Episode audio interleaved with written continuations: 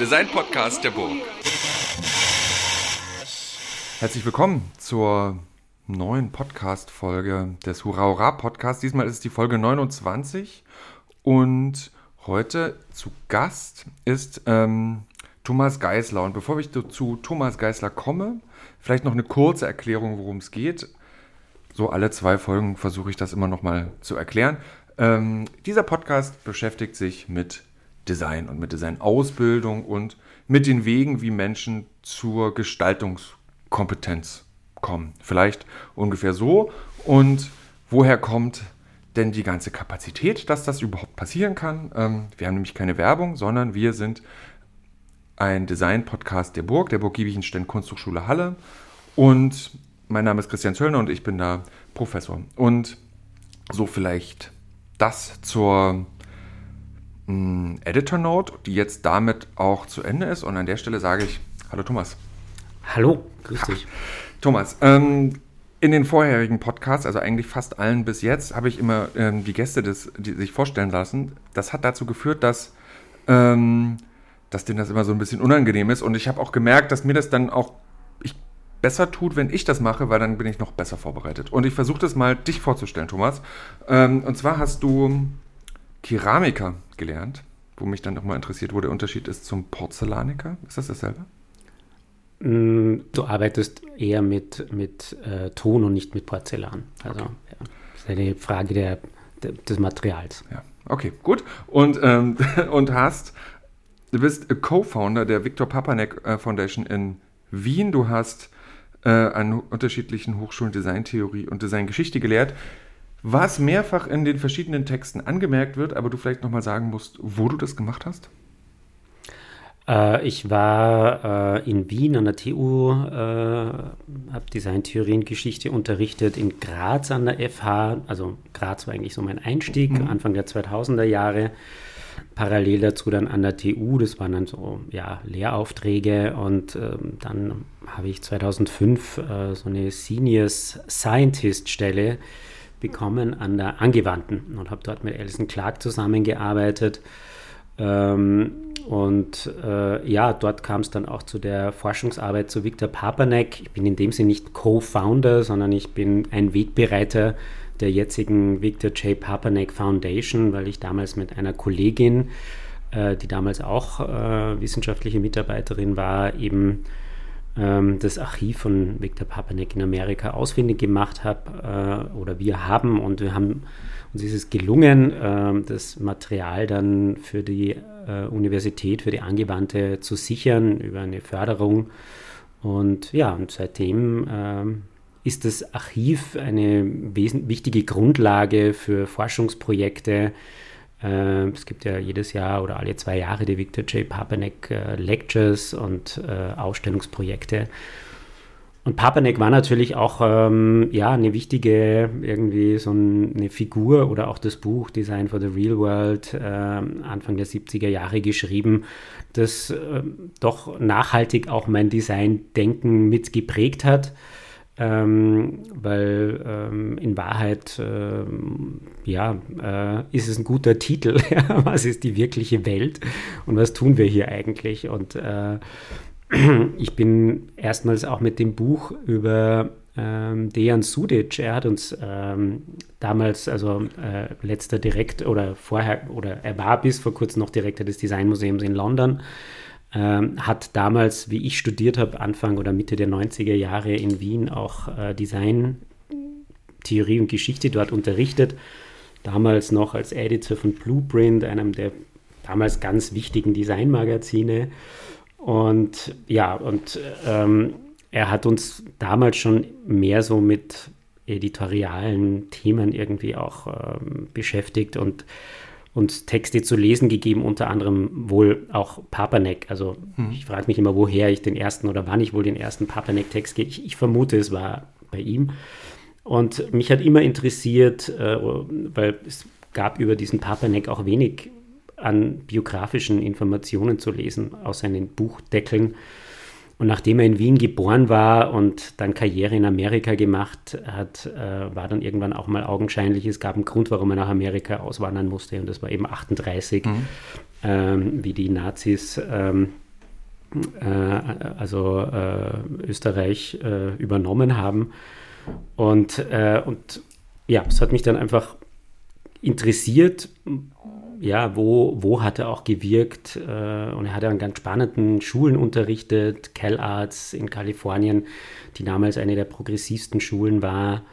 Und ähm, dann habe ich eigentlich zusammen mit meiner Kollegin Martina Finneder so eine mhm. Art äh, Roadtrip unternommen und wir waren dann einfach ähm, ein paar Wochen unterwegs und haben einfach versucht, äh, von seinen Wirkungsstätten dann auch Familienangehörige, ehemalige Studierende äh, und so ein bisschen auch die Orte abgeklappert, äh, die er so in dem Buch äh, Taliesin East, äh, West, äh, wo er Frank Lloyd Wright äh, begegnet ist. Ist ja auch alles nicht so ganz klar, ob das wirklich stattgefunden hat. Papanek war ja auch so ein bisschen einer, der gut Geschichten erzählt hat, aber es gehört halt auch zum Geschäft und ja. äh, auch polemisiert hat in seiner ganzen Kritik.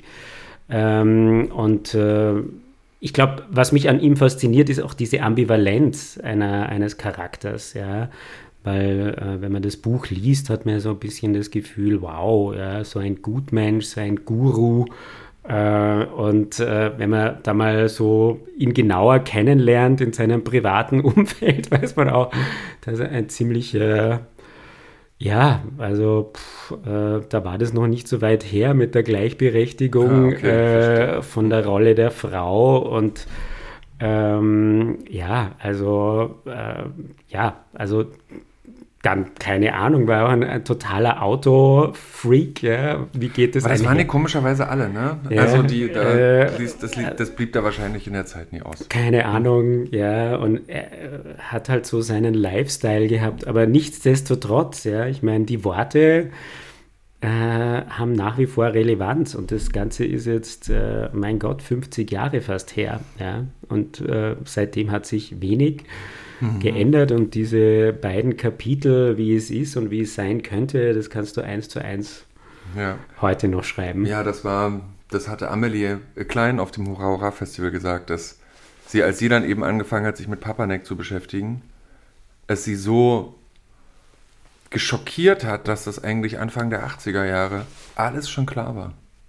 Das war einfach klar, also das muss nicht unbedingt Papanek gewesen sein, sondern die gesamte Umweltbewegung hat das eigentlich mehr oder weniger Blueprint äh, sozusagen schon dargelegt und das, wir reden immer noch über dieselben Sachen. Also Genau, also ich meine, puh, das geht ja noch viel weiter zurück. Ja, ich meine, es geht äh, teilweise schon, also Buckminster Fuller war, war ja auch jemand, der maßgeblich Papanek mit beeinflusst hat, die noch viel früher an diesen ganzheitlichen Ansatz irgendwie auch ge, äh, ähm, also daran gearbeitet haben. Und wie gesagt, also ich meine, Papanek war auch ein Kind seiner Zeit, ja, aber was er gut gemacht hat, war einen guten Buchtitel gefunden und, und auch ein äh, griffiges, äh, eine griffige Publikation. Ja. Und ich glaube schon, was ich da spannend fand, er ist ja äh, vor allen Dingen als Ausbildner und ich meine, das finde ich auch spannend. Ähm, also wenn man auch die, also wir haben ja ein paar von seinen ehemaligen Studierenden dann auch getroffen, und da geht es immer um auch so Charisma äh, und Menschen, die auch begeistern können für das, ja. was sie, wofür sie brennen. Und das dürfte offensichtlich ganz gut gekonnt haben. Ja, also ich meine, es gibt ein paar Aufzeichnungen, aber ich glaube auch, dass das ganze Setting ja, der, seiner, seiner seines Unterrichts und auch im Prinzip, dass er so damals neue Medien wie Radio, Fernsehen und so, das, äh, wo gibt es heute noch eine Sendung über Design äh, im Fernsehen? Ja, oder, Doch, es gab mal eine in Deutschland. ja. ja, ja, gut, die gab es überall. Ja. Die gab es in der BBC, die gab es auch in Österreich. Das war dann auch so ein bisschen Phänomen der, weiß ich nicht, ja, vielleicht noch 70er, 80er Jahre, aber er hat das, glaube ich, tatsächlich äh, in den 60ern schon umgesetzt. Design by Accident hieß der Titel. Ähm, no, äh, wie hieß es? Ja, ich glaube so ungefähr. Anyway, ja. Hm. Schöner Exkurs in Richtung Viktor Papanek, hervorragend. Ähm, können wir haben die, äh, wenn, wenn Studierende zuhören, halt, liebe Studierende, ähm, Viktor Papanek lesen, macht Sinn und ähm, hat mir auch geholfen, muss ich ja ehrlich sagen. Also ich habe ich es super spät erst kennengelernt. Also nach dem Studium, obwohl ich eine sehr gute Theorieausbildung hatte, habe ich Papanek erst und frag mich mal, wie irgendwie kam das. Doch, ist, ähm, oh wei, oh wei, im Cooper Hewitt Design for the Other 90 Percent. ja. Genau, ja. und mhm. da, als diese, als diese Ausstellung kam, wo, ähm, wo die, wo die Klorolle, also diese, äh, nee, die, nee, Klo war falsch, also dieser Wasserrollkanister, die für Ja. Afrika eingestaltet wurde, Mhm. diese große Blow-Molding-Form, wo ähm, Wasser mit einem, mit einer Art von Rollbewegung das Fass äh, zum Brunnen und wieder zurück kam oder eben dieser Live-Straw, wo das Wasser gefiltert wird, während man aus einer eventuell verunreinigten Wasserquelle trinkt. Und äh, in diesem Zusammenhang, Design for the Other 90 oder 99%, da wurde immer wieder dieses Design for the Real World immer referenziert. Und da musste ich dann einfach lesen, weil es nie anders ging. Aber ähm, äh, Viktor Papanek ist passiert und dann ähm, hast du die, äh, mit äh, Lilly Hollein und Tulga Bayer die, die Vienna Design Week gegründet. Famos. famos. Na, es ist vor allen Dingen famos, dass es dieses Festival immer noch gibt, heuer im 15. Jahr. Bravo auch an meine beiden Mitstreiterinnen, ähm, die das Festival ja, also Lilly bis äh, dieses Jahr, sie wechselt ja jetzt auch die Seiten von der freien Designszene in die institutionelle und wird Direktorin des MAC in Wien. Äh, eigentlich sind wir alle drei in die Institutionen gegangen, aber das war, ist glaube ich auch wichtig und uns war es auch wichtig, ähm, dass wir anfangs so gestartet sind, wie wir gestartet sind, weil das war natürlich auch eine institutionelle Kritik damals in Wien. Wer hat sich da für Design interessiert? Kein Schwein. Ja. Ist das wirklich so? Ja, also gerade von den Institutionen. Es gab kein, keine Plattform, es gab ähm, mh, äh, keinen Ort, äh, wo, wo es auch eine Sichtbarkeit für die, die lokale Szene gegeben hat, äh, international schon gar nicht. Ich meine, es, gab, es gibt natürlich so eine äh, Designvereinigung, das war uns dann oft immer zu sehr in die Richtung Design und Wirtschaft. Ja, so Branchentreffen. Äh, so ein Bran Branchentreffen. Und äh, was noch dazu zu der Zeit war, das war ja alles auch noch, also die erste, erste Vienna Design Week war 2007. Wir haben ja gestartet als sogenannte Neigungsgruppe Design. Wir haben uns ja bewusst auch so ein bisschen einen unernsten Namen gegeben, auch wenn wir das mit sehr viel Ernst betrieben haben. Ähm, aber ähm, die, äh, genau, es war auch so noch diese Zeit, wo so dieser Begriff Creative Industries ist ja noch irgendwie ein Kind der 90er Jahre mehr oder weniger. Tony Blair, bis das dann mal nach Österreich gekommen ist und es haben sich dann so ein bisschen alle Parteien draufgesetzt. Ja, also innovativ sein, Creative Industries und dann ist so die Designszene quer durch die Parteienlandschaft gezogen worden und jeder wollte sich halt mit Design und Innovation schmücken.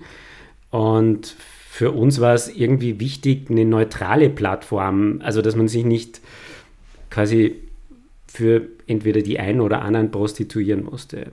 Und daraus hat sich auch eine große Energie aus der Szene heraus entwickelt, weil ohne die, es war ein Festival von und für die Designszene und äh, daraus konnte das überhaupt diese Kraft entwickeln, die anfangs einfach und, nach wie vor sehr, sehr wichtig ist. Und das andere, was uns wichtig war, ähm, eben den Des Design so aus dieser Wirtschaftsfaktor-Ecke rauszuholen und als eigentlich als Kulturfaktor zu positionieren. Ähm, daher war uns auch von Anfang wichtig, dass wir in Wahrheit mit allen Kulturinstitutionen, also natürlich auch den großen Museen, aber eben auch nicht nur dem MAC äh, oder Hofmobiliendepot, sondern auch mit äh, Kunst, mit äh, dem Wien-Museum. Also eigentlich war uns wichtig auch Design in alle Bereiche, also natürlich auch diesen breiten Ansatz von Design publik zu machen.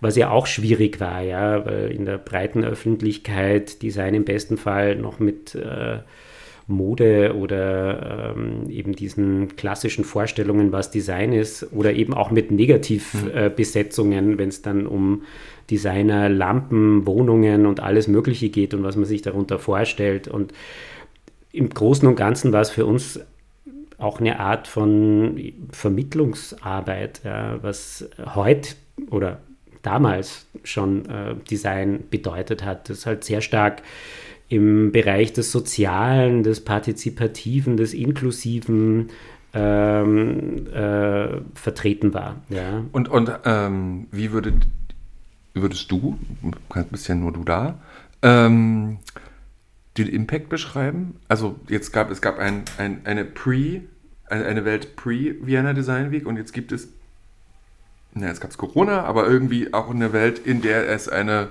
Vienna Design Week gibt. Was hat sich denn dadurch für die Designszene in Wien oder vielleicht auch Österreich denn dadurch geändert? Naja, also ich glaube schon, dass es eine deutlichere Sichtbarkeit, äh, Wertschätzung, Aufmerksamkeit, ich meine, das war ja auch begleitet von einer unglaublichen medialen Aufmerksamkeit. Tatsächlich, äh, ja. Seit damals kenne ich ja auch ähm, Amelie, die mhm. damals eigentlich noch für die Presse geschrieben hat und die natürlich so auch in diesem Moment, ah, da geht was los, ja, und äh, mittlerweile muss man auch sagen, ähm, dass sich auch die Institutionen, also das MAC ist tatsächlich mehr in Anführungszeichen Designmuseum geworden, als es damals war. Wobei ich schon auch sagen muss, dass so jemand wie Peter Növer, der damals noch Direktor war, äh, einen Designbegriff vertreten hat, der also der noch politischer, noch sozialer vielleicht war, als wir das vielleicht irgendwie ähm, verstanden oder sehen konnten oder wollten. Ja. Aber kannst du das ein? Naja, es war noch sehr viel mehr geprägt äh, durch einen künstlerischen Sozialbegriff, ja, also Boys und, mm, und soziale okay. Plastik. Und das, ähm, also es, es war noch konzeptioneller ja, als das, was natürlich auch, womit auch ein, sag ich mal, ein praktischer Designansatz damit verbunden war. So gesehen ähm, äh, ähm, war das nicht unspannend, ja, aber es war für uns vielleicht noch ein bisschen zu weit, noch zu hm. unkonkret. Ja, als dass sich tatsächlich damit auch Designer hätten identifiziert oder das als ihren Ort äh, der Sichtbarkeit oder Wahrnehmung. Ja, oder als Handlungsfeld begreifen. Oder, oder als Handlungsfeld begreifen. Ja, und ähm, jetzt hast du gerade gesagt, dass ihr dann alle in die Institution seid. Tulga Beierle ist in, in Hamburg am MKG, du bist hier am, ähm, in Pillnitz am, äh, wie sagt man denn hier, Kunstgewerbemuseum in Pillnitz und Lily Holland ist eben jetzt äh, oder bald ähm, Direktorin am MAC in Wien. Und aber was wart ihr denn damals? Also was wart ihr denn? Ihr seid immer natürlich noch äh, Biomasse Mensch, aber trotzdem, äh, wie habt ihr denn damals euer Geld verdient? Was habt ihr denn damals getrieben? Um, also finde ich schon interessant, aus welcher, aus welchem individuellen Setting heraus dieser Aktionismus kommt, sich für eine Designszene einzusetzen, für eine lokale und regionale. Ja, also ich meine, erstens sind wir alle drei, ähm, haben uns eigentlich aus der Designpraxis in diese Richtung der Theorie und Forschung entwickelt. Ja, also äh, ich meine, die klassische äh, theoretische Designausbildung zu der Zeit wie, pf, weiß ich nicht, Design Studies oder alles, was es heute auch gibt und wo man einen PhD machen kann, das war so in den 90ern alles noch nicht irgendwie äh, gegeben. Wir haben, ähm, ich habe Industriedesign studiert bei Ron Arad, ähm, aber ich glaube auch einflussreicher waren Persönlichkeiten dann auch so wie Dejan Sudic, der einfach mehr über das Design geschrieben, gesprochen hat und sich damit auseinandergesetzt hat. Äh, und äh, ich meine, ich war so wie jeder andere Anfang seiner Berufskarriere mehrgleisig unterwegs. Ja. Mhm. Ich habe halt äh, dann Anfang 2000, äh, anfangs noch, äh, also ich meinen Abschluss hatte, 99 als äh, an der Angewandten bin ich da erstmal eineinhalb Jahre nach New York, habe dort meinen Zivilersatzdienst gemacht. Das war sicher auch nochmal eine extrem prägende mhm. Zeit, wo ich mich ähm, eher mit Archiven beschäftigt habe, äh, wo nochmal mehr so, ja, mein, mein Bedürfnis gestillt wurde, sich mit historischen Quellen zu beschäftigen. Zeitgeschichte hat mich schon immer interessiert. Daher eben so auch so ein bisschen diese Geschichte Viktor Papanek, die eben jetzt nicht so eine äh, Glamour, ähm, sage ich jetzt mal, äh, Designkarriere ist, sondern auch eine problematische mit Fluchtvertreibung ähm, und, und wie eigentlich solche Perso Personen dann auch eben zu ihren Themen und Persönlichkeiten finden. Und gut, ähm, und ich habe dann ja im Architekturbüro angefangen, habe eigentlich sehr viel Ausstellungsdesign dann gemacht, weil mich das immer interessiert hat, ähm, über Gestaltung Geschichten erzählen. Und da habe ich äh, in, im Wesentlichen auch dann so ein ja, Feld gefunden zwischen, also wirklich von ähm, Ausstellungs-, also Szenografie ist ja der Fachbegriff, äh, bis hin aber auch zu also Kataloggestaltung. Also ich war so ein Allround-Anbieter. Der Generalist. Der Generalist, genau. Ähm, und finde es natürlich auch nach wie vor sehr gut, wenn das irgendwie auch eine Handschrift oder irgendwie, wenn das alles auch zusammenpasst. Also damit habe ich zehn Jahre lang auch ein Atelier oder ein Studio geführt, von 2000 bis 2010. Äh, parallel dazu, wie gesagt, habe ich ja dann auch schon zum, zu, zu, unterrichten begonnen, weil das war dann auch so ein wichtiges äh, Steady Income. Mhm. Ja, me.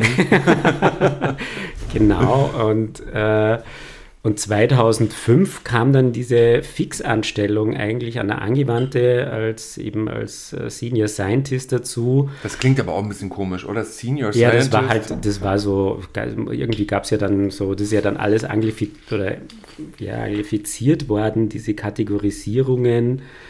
Ähm, aber es hat halt schon auch quasi nicht nur so eine Lehre beinhaltet, auch sondern die Forschung. Mhm.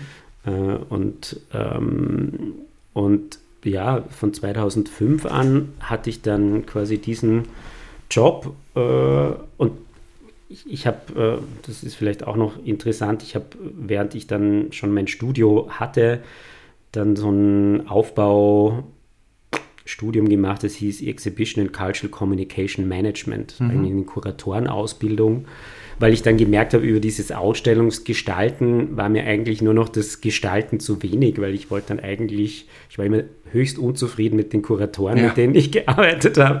Und ich dachte, okay, äh, da muss ich halt auch die Geschichten selber erzählen. Und dann bin ich irgendwie in dieses, und, und so habe ich eigentlich das gefunden, was meins ist. Ja? Und ich meine, ich muss dann schon sagen, es hat verdammt lang gedauert.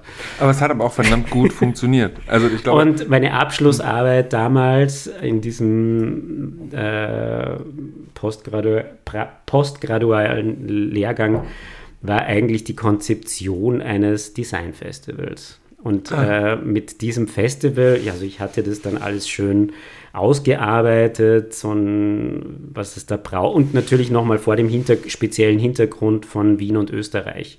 Weil es gab da natürlich, ich habe das alles untersucht, was es in der Vergangenheit an Ideen für Designmuseen und warum das natürlich alles in diesem politischen Hickhack dann auch immer also nicht geklappt hat.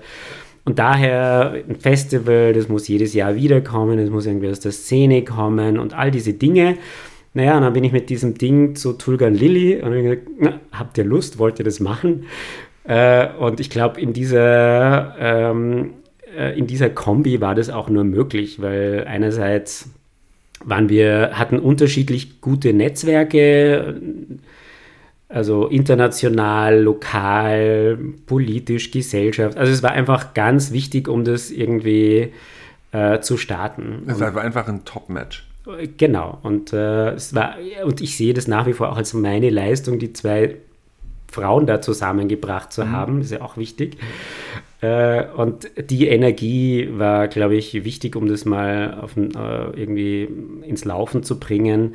Und es war auch ein großes Bedürfnis da. Ja, und das hat man, das trägt das Festival nach wie vor. Und äh, was wir uns auch vorgenommen haben, war natürlich Also wir haben ja angefangen im Palais Liechtenstein, einem barocken, pompösen Palais, ähm, auch um das nochmal zu konterkarieren, ja, ähm, aber später ist daraus ein Konzept entstanden, dass sich ein Stadtteil äh, Wiens nach dem anderen vorgenommen hat, um dort auch nochmal nach den lokalen Möglichkeiten. Mhm. Also wir hatten ja von Anfang an dieses Konzept auch der sogenannten Passionswege, wieder so ein ulkiger Name, weil wir das schon so ein bisschen, also es hat ja was mit Leiden auch zu tun. Also Gestaltung. Das kennt, Gestaltung, das kennt jeder bis man mal dort ist, wo man glaubt mhm. zu sein. Aber ähm, also einerseits das, dann dass so Prozesse jetzt einfach auch ja, Leidenswege sind, bis sie hoffentlich auch zum Erfolg und einem guten Ergebnis führen. Oder eben auch scheitern, ist ja auch okay. Und ähm, dann war natürlich klar, wenn du so ein Festival machst, das erzeugt auch eine gewisse Leidenschaft oder einen Leidensweg für die, die daran teilnehmen, weil sie sich irgendwie so eine Stadt erobern äh, kennen wir alle aus Mailand oder damals war noch Mailand. Wer geht heute noch nach Mailand? Ich weiß es nicht, aber damals war das eine, eine große Sache. Ich mache mal, ich, das notiere ich als Frage ja, und bespreche ähm, das mit ähm, jemandem nächsten. Ja. Weil äh, wir wissen, dann rennst du irgendwie durch die Stadt und erwartest dir was und dann kommst du irgendwo am Ende der Stadt an und denkst, war das der Weg wert? wert?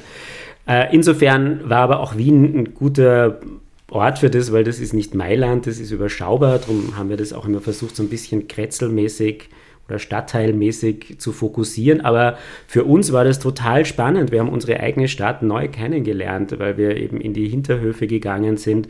Uns war es ja auch immer total wichtig, ähm, auch nochmal zu schauen, was passiert denn da, was wird da noch hergestellt? Und äh, die Passionswege waren eben so ein auch damals äh, vor vielen Jahren, glaube ich, noch ein relativ neuer Ansatz, äh, diese Handwerks- und man, lokalen Handwerksbetriebe, Manufakturen mit Designern zusammenzubringen, zu schauen, was da rauskommt. Und äh, das ist uns gelungen und zwar querbeet. Da waren natürlich auch tolle Betriebe wie Lobmeier, die natürlich ohnehin mit internationalen Designern zusammenarbeiten.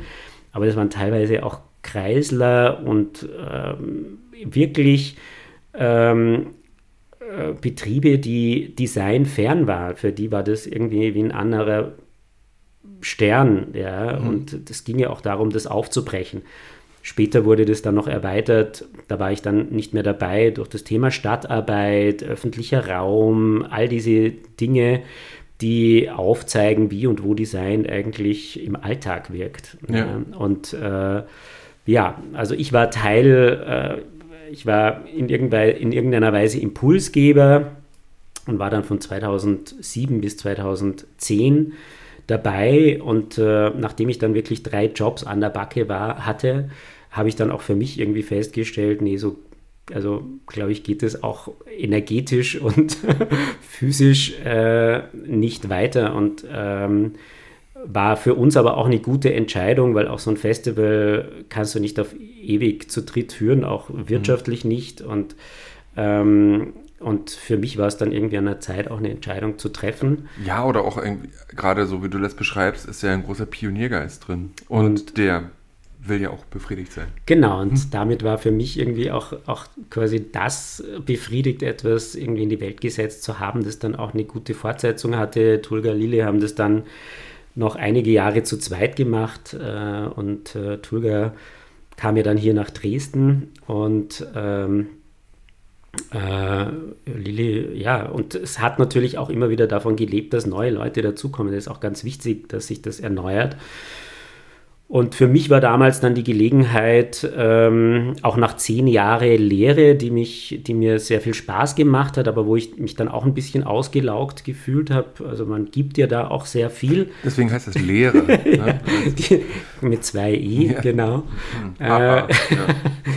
Und irgendwie äh, war dann aber auch diese Gelegenheit am MAG äh, als Kurator und Sammlungsleiter zeitgenössisches Design einzusteigen und so ein bisschen das, was man, also wir haben uns ja mit dem Festival durchaus so ein bisschen als freie Szene verstanden. Ja, wie kann ich irgendwie diese Energie und diese, also diese Arbeit auch in so einen institutionellen Tanker tragen und ähm, das hat mich damals extrem motiviert.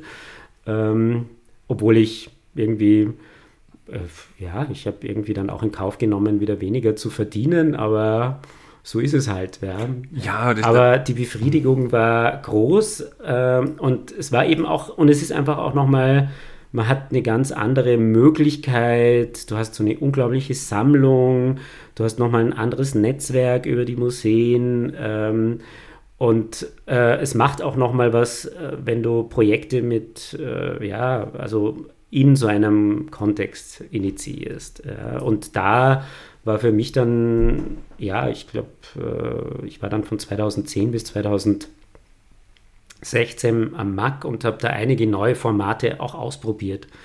Ja, also viel natürlich so laborhafte Dinge, äh, wo es mehr auch darum geht, das Museum als Ort der Produktion zu etablieren und nicht nur der Rezeption oder des Ausstellens, sondern dass das auch zu so einem aktiven Aktionsraum wird. Äh, und äh, natürlich auch wirklich versucht, die ganze Bandbreite äh, dann das, ja, Mode, Technologie, also das Fashion Lab, äh, oh Gott, was ich da alles initiiert habe, aber auch so Orte neu besucht habe, äh, das Makathon, ähm, eine, ja, hat ja auch mehrere Gebäude oder so Exposituren auf gut Wienerisch, wie das heißt, versteht kein Mensch hier, aber es ist quasi äh, eines der Außenstellen. Außenstelle heißt Expositur, Die das merke ich Expositur mir. ja. Das klingt unglaublich ähm, professionell. Professionell, genau, in der Expositur Guy Müller Schlössel. äh, und das Guy Müller Schlössel ist so ein ähm, ja, Biedermeier Spätklasse oder klassizistisches Sommerhäuschen am Stadtrand. Und dort habe ich dann angefangen, so sogenannte Design-Salons äh, äh, einzurichten. Jedes Jahr jemanden Spannendes eingeladen, sich mit diesem Ort und also darauf zu reflektieren, weil ich ähm, ist ja alles so 1809 ist es damals gebaut worden und es war dann so in diesem Stil, also waren so Stilräume und so weiter. Und es war einfach unglaublich spannend, dann mit ähm, Dun Raby oder Forma Phantasma diese Orte aufzusuchen äh, und ja, darauf Bezug zu nehmen. Ja, und äh, alle diese zeitgenössischen Fragestellungen, wo es um Diversität, um Migration äh, geht, konnten dort äh, wunderbar natürlich dann vor so kolonialen Themen irgendwie verhandelt werden. Ähm, und ähm, und äh, das ist auch sehr, glaube ich, ich meine, das sind alles Projekte, die natürlich jetzt keine Besuchermagneten sind. Ja. Aber das sind, glaube ich, wichtige Projekte für Wien und auch für das MAC gewesen. um- Ja, aber auch für die für die- jeweiligen Akteurinnen, die da mitgemacht die da auch mitgemacht haben. Ja, also es war sicher, glaube ich, eine der umfangreichsten Ausstellungen für Forma Phantasma, auch in diesem Zusammenhang, äh, also in so einem Kontext, äh, sind eben wo also Auftragsarbeiten entstehen. Äh, und ein wichtiges Projekt, äh, auch jetzt nochmal, wenn wir später auf die Sommerschule hier kommen, ähm, war ja auch mit Dun Raby, The School of Con Constructed Realities. Also das war eigentlich ein Text, den sie für äh, geschrieben haben, äh, wo es eigentlich um eine, eine Form einer spekulativen oder fiktiven Designschule oder Ausbildung geht. Und wir haben dann tatsächlich versucht, was wäre, wäre dieser Ort Geil-Müller-Schlössel, quasi die, der Ort, wo diese Schule tatsächlich stattfindet. Wie heißt der Text?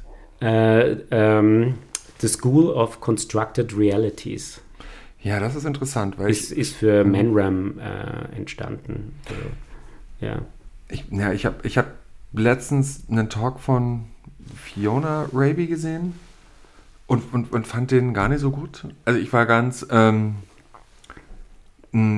ich war schon ein bisschen enttäuscht, weil das alles gar nicht so, ähm, weil das alles sehr, also das war als online und alles war so ein bisschen komisch, aber es war eher so oberflächlich. Und dann haben die auch in, äh, für Z33 äh, gibt es ein Buch, das heißt Studio Time. Und da haben die einen, Artik einen, einen Text geschrieben über ähm, eben auch über Constructed Realities. Und da geht es aber weniger um um das Konstruieren von Realitäten, sondern es heißt Designing Realities. Und ähm, und wenn man das, wenn man diesen Text, der, der ich finde, gut geschrieben ist und der auch Spaß macht und, und, und, und eine Motivation zur Spekulation und zum, zum freien und waghalsigen Denken im Design ist, aber hinter so einer Folie von, äh, von, so, von, so, von so Trumpismus liest, wo sozusagen neue Realitäten quasi offiziell designt werden und, und, und sozusagen als Gegenrealitäten ins, ins Feld geführt werden, hatte ich das Gefühl, dass, also da, da können, können ja nichts dafür, aber da habe ich so gemerkt, ah, da ist doch aber,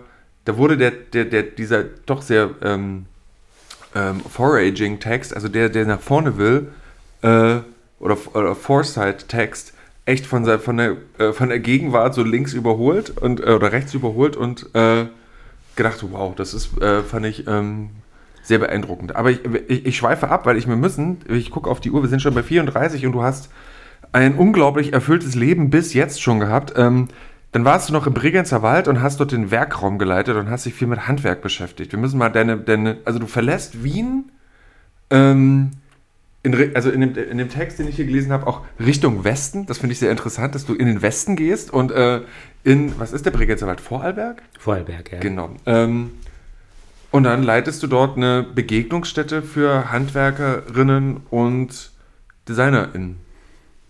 Ja, es klingt jetzt so wie so eine. wie, so eine wie eine Flucht fast wie, am Ende. Wie eine, ja. Kenne ich mich mit aus. Aber ähm, ja, es war auch nach eben diesen äh, intensiven Jahren und äh, ja, wo man sich auch nochmal so exzessiv mit der Fragestellung, wie und wie entwickelt sich Stadt. Ja, ich habe ja dann auch irrsinnig viele Projekte im Rahmen der Vienna Biennale, äh, Stadt 2051, äh, Produktion da, wie leben wir zusammen und, und äh, all diese Dinge. ähm, und es war, also ich habe irgendwie tatsächlich auch so dieses, dieses Stadt- und urbanistisch fokussierte, weil mir ist dann irgendwie auch mal aufgefallen, ja, es, ich meine, es ist so viel Umland, ja, es ist so viel Land, was passiert eigentlich am Land? Mhm. Ja, und, äh, und äh, der Werkraum ist natürlich ein, ein, ein, ein besonderer Ort, ja, ist wie eine Utopie. Kannst du das vielleicht nochmal kurz erklären? Weil Achso, der, so ja, der Bregenzer ist? Wald ist, also der, oder der Werkraum Bregenzer Wald ist ein Zusammen- oder eine Vereinigung von den regionalen Handwerksbetrieben, rund 100 Handwerksbetrieben vom Metzger über den Installateur bis hin zum Tischler, Handwerker. Und natürlich sind die Tischler oder die Bauhandwerker alle sehr sichtbar durch ihre hm, Ergebnisse, schöne Innenausbauten. Das geht auch noch einher mit der äh, Architekturbewegung in Vorarlberg, die eben seit den 80er, 90er Jahren extrem in Richtung Holzbau und äh, eben äh, funktionalen, einfachen Formensprache. Und das hat das Handwerk, also es war auch eine wirkliche Entwicklung seit den 90er Jahren und eine gegenseitige Dynamisierung. Und diese Region Bregenzer Wald hat natürlich auch eine uralte Handwerkstradition, die zurückreicht, aber diese Innovierung und Modernisierung gab es seit den 90er Jahren.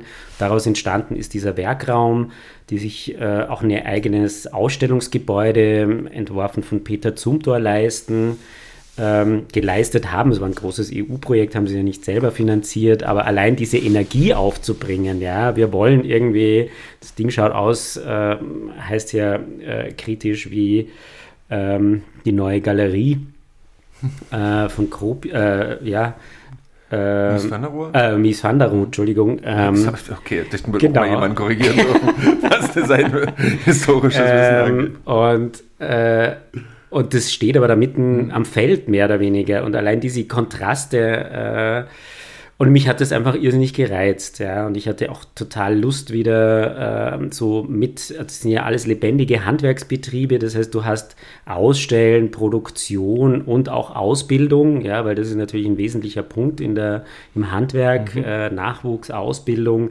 Und wie ich hingekommen bin, ist, hat eben auch gerade so ein Projekt äh, für eine Werkraumschule gestartet, also eine Vorschule vor der Lehrausbildung oder so eine Zwischenstufe oder eine Kombination aus Handelsschule und, und Orientierungsstufe hin zum, zum Handwerk. So ein Präpädeutikum oder sowas. Ja, ja, also jedenfalls also mit quasi eine Handelsschule mit Schwerpunkt Handwerk, äh, wo möglichst das Interesse und die Motivation geweckt werden soll, sich dann auch in Lehrbetrieb zu, also, also für eine Lehre zu entscheiden. Mhm. Was ich ja auch nochmal vor dem Hintergrund der ganzen Bildungspolitik, wir sind ja alle so extrem akademisch oder nach wie vor ist die Bildungspolitik extrem akademisch fokussiert, ja, und die Wertigkeit des Handwerks und seiner Ausbildung äh, hat nicht den Status, ja, und das ist in Vorarlberg und im Bregenzer Wald anders, ja, da zählt der Unternehmer, der Handwerker mehr als jeder Akademiker, ja, und in so einem Umfeld äh, mal irgendwie zu agieren, selbst natürlich akademisch geprägt, ähm, ist, ist spannend und ähm, es hat auch tatsächlich, also es ist ein sehr spezielles Soziotop und das hat mhm. es auch ermöglicht im Bregenzer Wald, glaube ich. Äh, ich habe versucht natürlich auch mein Netzwerk und Wissen, was jetzt so an Design und Internationalität, weil das ja auch sehr stark von diesem Austausch, es wäre auch furchtbar, wäre das nur in diesem Tal abgeschlossen, hat auch immer von diesem Austausch gelebt. Und so habe ich natürlich in der Zeit versucht, meines dort reinzubringen und ich habe aber auch wahnsinnig viel gelernt. Ja. Was, haben, was haben die, ähm, was hat das, das Handwerk ähm, im Bregenzer Wald von, oder sag es mal, von deinem Netzwerk, von den, ähm, von den Designerinnen und Designern, die du, die du vielleicht mitgebracht hast, was, was, hat, was haben da sich da für Synergieeffekte entwickelt? Es gab wesentlich äh, experimentellere Projekte, auch nochmal eine, vielleicht eine Erweiterung der eigenen Möglichkeiten mhm. oder auch der Grenzen. Ja, oder Erfahrungen zumindest. Also keine Ahnung, ich habe ja dann dort unterschiedlichste Workshops und Projekte abgehalten, ob das irgendwie mit, mit Studierenden vom ACA war. Ja, das sind ja das waren Studierende von aus der ganzen Welt, die zum ersten Mal irgendwie so am La also die leben in London und sind dann für eine Woche irgendwie in diesem Bregenzer Wald äh, oh. ausgesetzt gewesen. Ausgesetzt. Äh, wirklich, also für die war das nahezu wie ein fremder Stern. Ja. Und also es war auch nochmal spannend zu sehen, was da irgendwie rauskommt. Das war eine, auch da wichtig, aus ihr, ihre Lebenswelt in dies, und das ist ja, sind ja keine sind doch irgendwie Parallelwelten, aber trotzdem hat es eine Gleichzeitigkeit und jeder hat seinen Impact auf diese. Mhm auf diesen Globus. Ja. Und ich glaube, äh, das sind prägende Erlebnisse für die Studierenden und umgekehrt. Äh, und weil ich hier sie sehe, der Katalog äh, mit äh, Anab Jane, also den Beitrag, den wir für die London Design Biennale gemacht haben, ähm, wo es um Klimawandel geht. Äh, den haben wir auch im Bregenzer Wald begonnen mhm. und äh, sind dort mit den Förstern durch die Wälder gezogen. Und das war für mich wirklich auch persönlich nochmal so ein Aha-Erlebnis mit, also wo ich mir denke, das sind die absoluten Nachhaltigkeitsspezialisten, ja, so ein äh, die Forstwirtschaft, wo auch der Begriff herkommt. Ja, die denken nicht im Heu, hier und jetzt und heute schon auch, aber alles, was sie machen, hat Auswirkungen auf die nächsten 50 Jahre. Ja, wie regeneriere ich, wie forste ich, was äh, misst ich aus? Die Ergebnisse sehe ich erst in Dekaden oder in der. Wenn du Glück hast. Wenn du Glück du hast. Siehst. Ja, wenn du, wenn du, ja, aber es ist ein, ja, auch intergenerativ, also ein Denken für die nächste Generation oder die nächsten Generationen. Und ähm, das sind, äh, ja, also kriege ich jetzt noch Gänsehaut, wenn ich daran denke. Ja? ja, das ist ähm, vielleicht ähm, auf was Thomas hier anspielt, das ist die, ähm, der äh, Katalog After Abundance im Birkhäuser Verlag erschienen, äh, Speculation on Climate Change äh, in the Alps und ähm, das hast du eben mit Design Investigations, Anab Giant an der Angewandten zusammen gemacht. Toller ähm, Toller Katalog. Ähm, und ich wir springen einfach noch ein Stück weiter, weil das letzte, was ich nämlich gelesen hatte, war, dass du für den, dass du auch am deutschen Beitrag für die London Design Biennale arbeitest. Stimmt das wirklich? Ja, genau. Na, das ist ja verrückt. Du bist erst, also ähm, hast erst die österreichischen Beiträge. Ist das, das ist auch die, ja, die das, London. Äh, Na, schau an. Ne? Mal die, den Pavillon gewechselt. Ja. Genau. Ähm, ja. Aber das ist ja dieses Jahr. Das ist dieses Jahr jetzt eröffnet am 1. Juni. Äh, ein Projekt ähm, ist natürlich auch äh, höchst äh, schwierig unter all diesen Voraussetzungen. Wir, wir, wissen und wussten ja nicht bis zur letzten Minute, ob und wie das stattfindet. Äh, es kann auch niemand jetzt zum Aufbau hinreisen, weil das irgendwie alles mit Quarantäne nach wie vor verbunden ist, aber es wird aufgebaut. Äh, wir machen das halt mit lokalen Partnern. Mhm. Ähm, äh, Spoon Archaeology heißt das Projekt. Löffel. Löffelarchäologie, mhm. ja, genau. Ähm, und basiert auf einer Sammlung von Wegwerfbesteck. Ähm, mhm. gesammelt von Kai Linke und ja. Peter Eckert. Die machen das schon über ja, Jahrzehnte wahrscheinlich, unter anderem auch für ihren eigenen Lehr. Also die unterrichten ja auch in Offenbach, äh, ne? in Offenbach bzw. Kassel. Äh, und ähm, ja, das ist eigentlich eine Studiensammlung, ja, die jetzt nochmal eine ganz andere Relevanz bekommen hat, weil mit 3. Juli tritt ja das äh, europaweite Verbot für äh, Kunststoffbesteck äh, oder Wegwerf, äh, Wegwerfgeschirr ja, äh, in Kraft. Das heißt, ab diesem Zeitpunkt ähm, darf das Zeug nicht mehr verkauft werden. Dazu braucht es irgendwie Alternativen.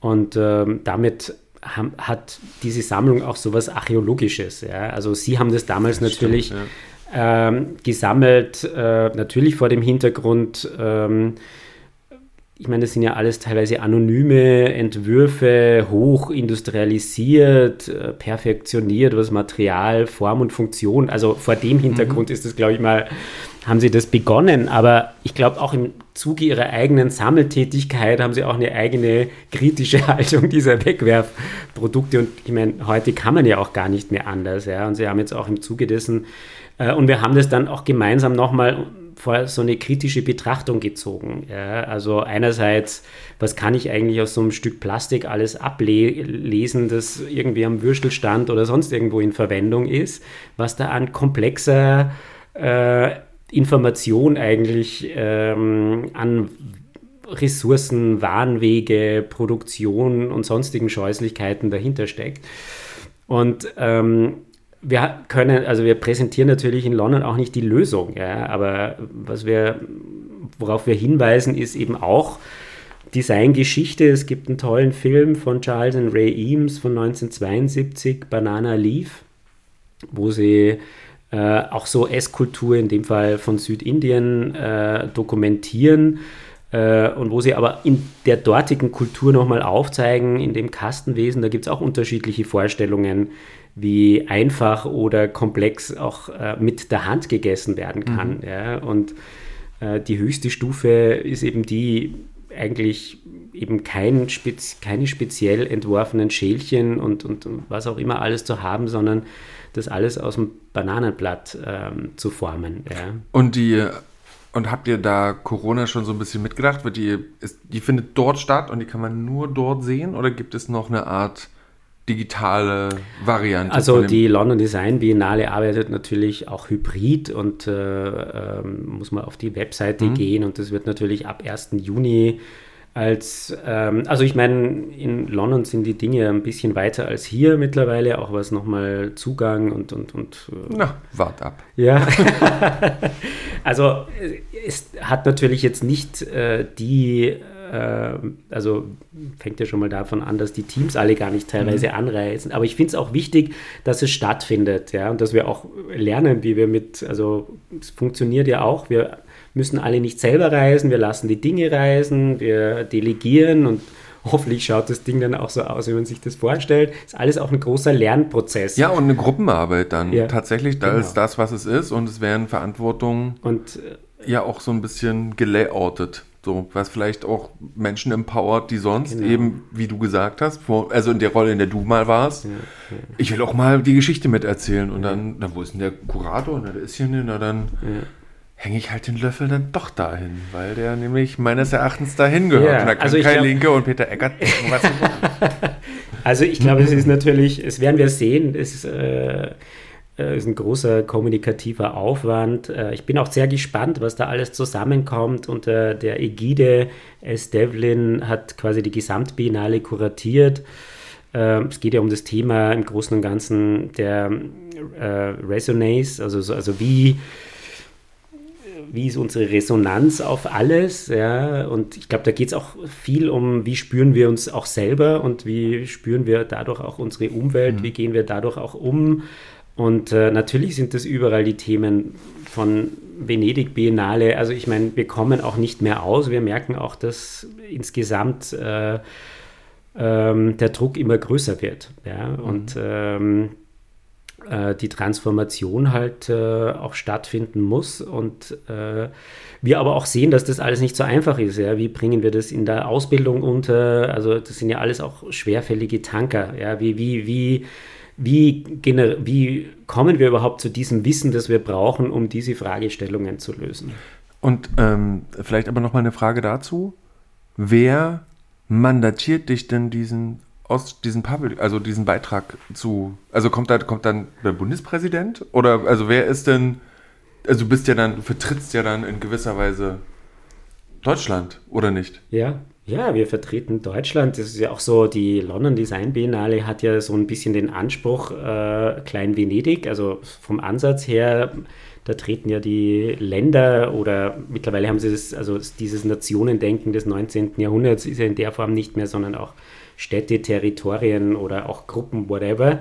Brexit was? Ja, äh, äh, äh, auf.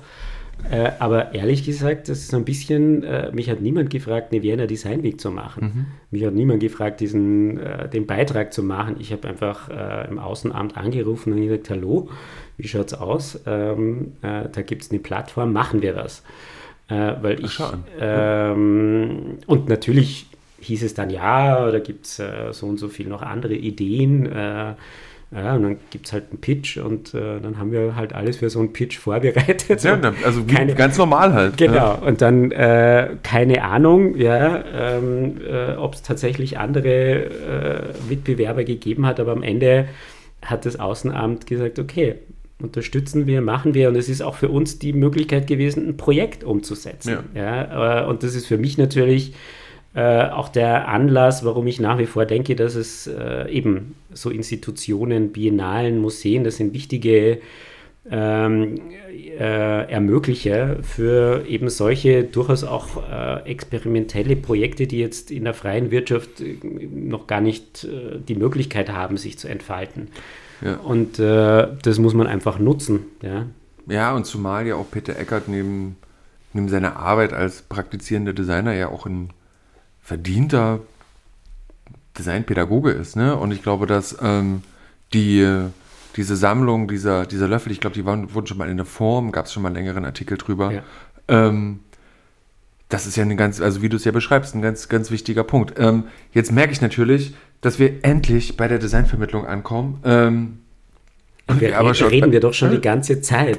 Ja, ja, ja, schon, aber... aber ein, ein, kleines, kleines anderes Projekt, das hast du vergessen, das war die äh, Biennale in Ljubljana, die ah, auch nochmal ganz wichtig war, die Bio mit Common Knowledge, mhm. wo es auch um Wissen, Vermittlung und nochmal die Frage da geht. Also ich meine, natürlich alles vor diesem Hintergrund äh, einer postfaktischen, so schön gesagten Gesellschaft. Also letztlich motivieren mich all die eigenen Verwirrungen zu diesen Projekten. Ja, ich mhm. bin ja genau, genauso überladen von Informationen und suche danach, wo kann ich mich eigentlich noch vertrauenswürdig ähm, ähm, informieren und welche Rolle spielen da Institutionen, Museen. Und das war für mich auch damals natürlich ein Ansatz. Äh, also die Bio habe ich gemacht, obwohl es auch crazy war. Ich war noch im Werkraum habe dann schon hier äh, gewusst, dass ich nach Dresden komme, aber ich wollte aus diesem Projekt für Dresden lernen und auch für, mhm. die, für den Campus, äh, weil ich eben auch die Arbeit äh, der Bio sehr schätze, die Idee der, dieser Plattformen, die installiert werden, wo eben auch ähm, an Themen, Fragestellungen gearbeitet wird von internationalen, also Expertinnen, Experten quer durch alle Genres und wo man sich eben bewirbt, da mitzumachen und am Ende ein Projekt zu entwickeln, das dann Teil der Biennale auch ist. Ja. Mhm. Und ähm, da habe ich, glaube ich, auch, äh, wollte ich einfach auch viel lernen. Ja, was kann ich davon mitnehmen, um aus einem Kunstgewerbemuseum ein Design Campus zu machen? So, pass mal auf, Thomas. Jetzt hast du, haben wir fast eine ganze Stunde nur über, also das, also ich wollte eigentlich nur kurz erzählen, also die äh, Hörerinnen sehen das gerade, ne?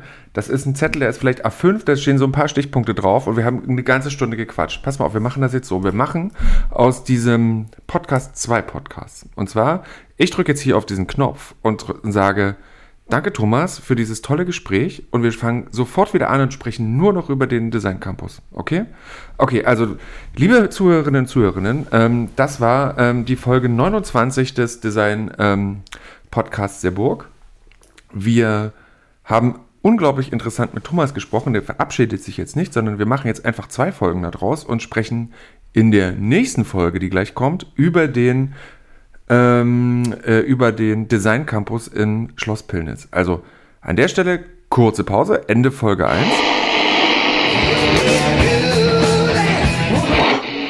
Als ich zur Schule ging, ging das ziemlich schief.